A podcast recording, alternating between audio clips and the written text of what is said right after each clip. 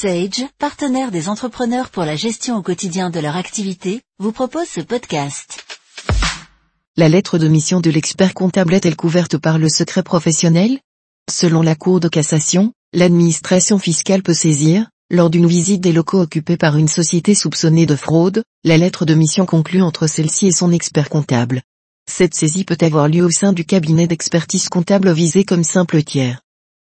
Visite et saisie autorisée en cas de suspicion de fraude fiscale, lorsque l'autorité judiciaire, saisie par l'administration fiscale, estime qu'il existe des présomptions qu'un contribuable se soustrait à l'établissement ou au paiement des impôts sur le revenu ou sur les bénéfices ou des taxes sur le chiffre d'affaires, elle peut, par ordonnance, autoriser les agents de l'administration des impôts à rechercher la preuve de ces agissements, en effectuant des visites en tout lieu où les documents s'y rapportant sont susceptibles d'être détenus et procéder à leur saisie.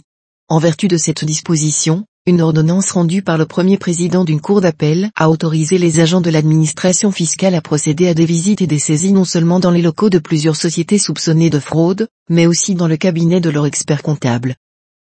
Tous les documents détenus au cabinet de l'expert comptable peuvent-ils être saisis? Les sociétés mises en cause ont formé un pourvoi contre cette ordonnance, estimant que l'expert comptable était tenu au secret professionnel relativement au fait qu'il n'avait pu connaître qu'en raison de la profession qu'il exerce et que toute correspondance qu'il échangeait avec son client était couverte par le secret professionnel, quel qu'en soit le contenu. En outre, en l'absence de présomption de participation de l'expert comptable à la fraude en cause, les documents détenus à son cabinet ne pouvaient être saisis. La Cour de cassation rejette le pourvoi des sociétés, elle considère en effet que l'article L16 B du livre des procédures fiscales ne limite pas l'autorisation de visite et saisie des documents au domicile de la personne soupçonnée de fraude, mais permet d'appréhender des documents comptables auprès de personnes, même soumises au secret professionnel comme les experts comptables, pouvant être en relation d'affaires avec elle, y compris des pièces pour partie utiles à la preuve des agissements présumés. La Cour juge ainsi possible la procédure de visite et de saisie au sein d'un cabinet d'expertise comptable visé comme simple tiers en présence d'indices permettant de présumer que celui-ci détient des documents relatifs à la fraude suspectée.